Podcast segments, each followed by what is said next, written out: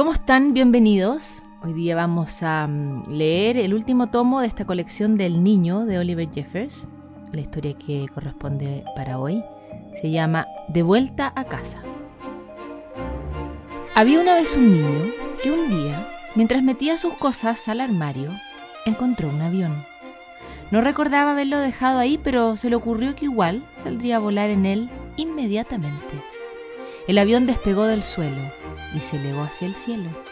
Alto, muy alto, mucho más alto. De repente el avión empezó a hacer ruidos. Se había quedado sin benzina. Ahora el niño estaba atrapado en la luna. ¿Qué iba a hacer?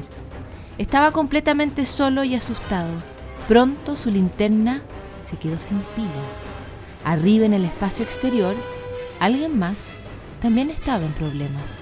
Su motor se había descompuesto y llevando la nave hacia una luz que titilaba, aterrizó de golpe en la luna.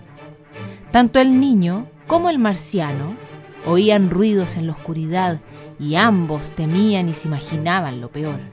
Pero cuando sus ojos se acostumbraron a la oscuridad, cada uno se dio cuenta de que había encontrado a alguien que también estaba en problemas. Así es que ya no estaban solos.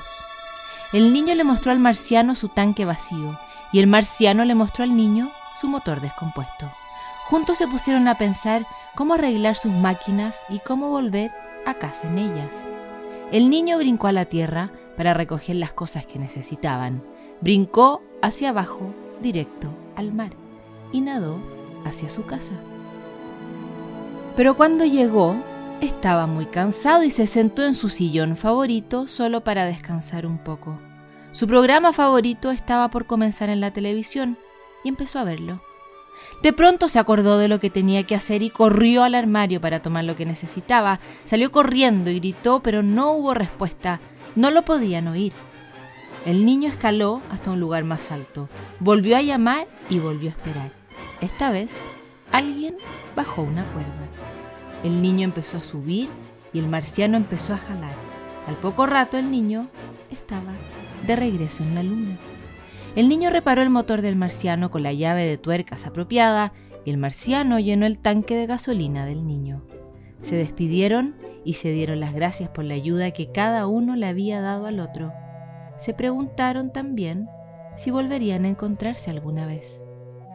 Después de una larga noche, finalmente los dos pudieron dejar la luna.